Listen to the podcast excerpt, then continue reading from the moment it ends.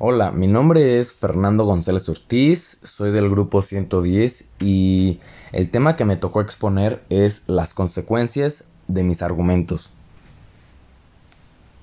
Empecemos por ¿qué son los argumentos? Un argumento del latín argumentum es la expresión oral o escrita de un razonamiento o idea mediante el cual se intenta probar, refutar o incluso justificar una preposición o tesis. Las cualidades fundamentales de un argumento son la consistencia y coherencia, entendiendo por tal el hecho de que el contenido de la expresión, discurso u obra adquiera un sentido o significado, que se dirige a un interlocutor con finalidades diferentes. En lógica, un argumento se define como un conjunto de premisas seguidas por una conclusión. Un argumento puede ser sólido válido y con premisas verdaderas o ser persuasivo de alguna otra manera. Sin embargo, un argumento no necesita ser sólido o persuasivo para ser un argumento. Ejemplos de argumentos deductivamente válidos son los siguientes. 1. Si está soleado, entonces es de día. Está soleado, por lo tanto, es de día. 2. Si no es martes, entonces es lunes. No es martes, por lo tanto, es lunes. 3. Los planetas giran alrededor del Sol. Marte es un planeta, por lo tanto Marte gira alrededor del Sol. Nótese que para que un argumento sea deductivamente válido no es necesario que las premisas o la conclusión sean verdaderas.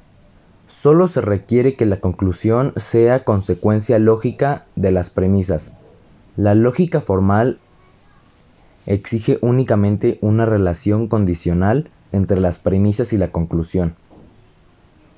Esto es que si las premisas son verdaderas, entonces la conclusión también lo es. Esta es la caracterización semántica de la noción de, consecuencia lógica, o alternativamente que la conclusión sea deducible de las premisas conforme a las reglas de un sistema lógico. Esta es la caracterización sintática de la noción de consecuencia lógica. Si un argumento, además de ser válido, tiene premisas verdaderas, entonces se dice que es sólido. En un lenguaje formal, un argumento se define como una secuencia ordenada de fórmulas, donde la última es designada como la conclusión y las demás como las premisas, donde cada fórmula preposición formal es derivable de dos o más fórmulas precedentes por medio de una regla de inferencia bien definida.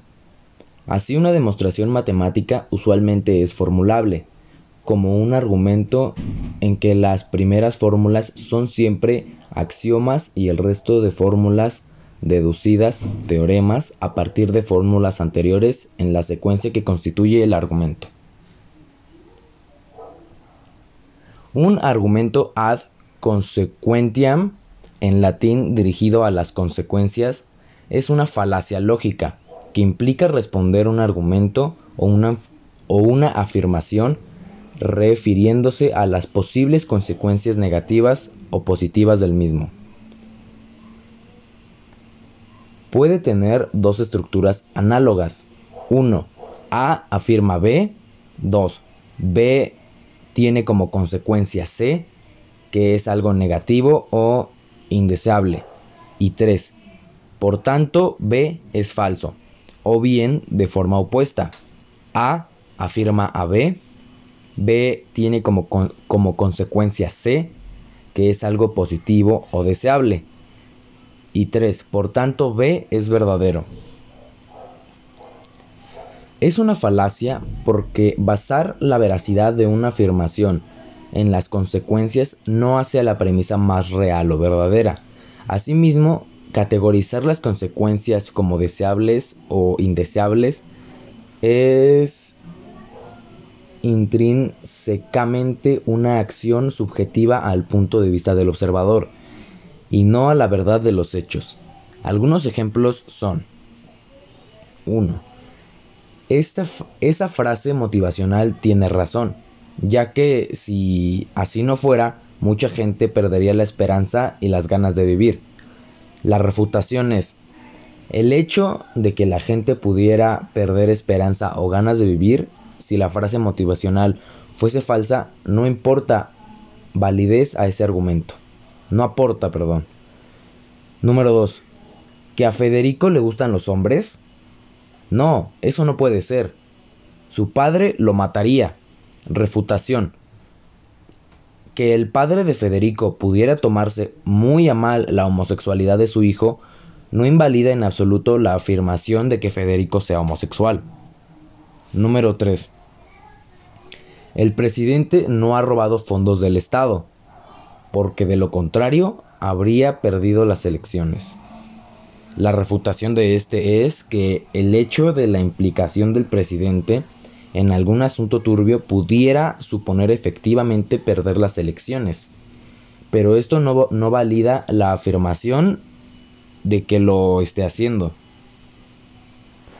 Este, bueno, entonces una una consecuencia de mi argumento es cuando mi argumento puede traer terceros, así como el ejemplo de que si A afirma a B, B tiene como consecuencia a C, pero no, no siempre puede ser verdadero o falso. Este, bueno, eso fue todo y ya.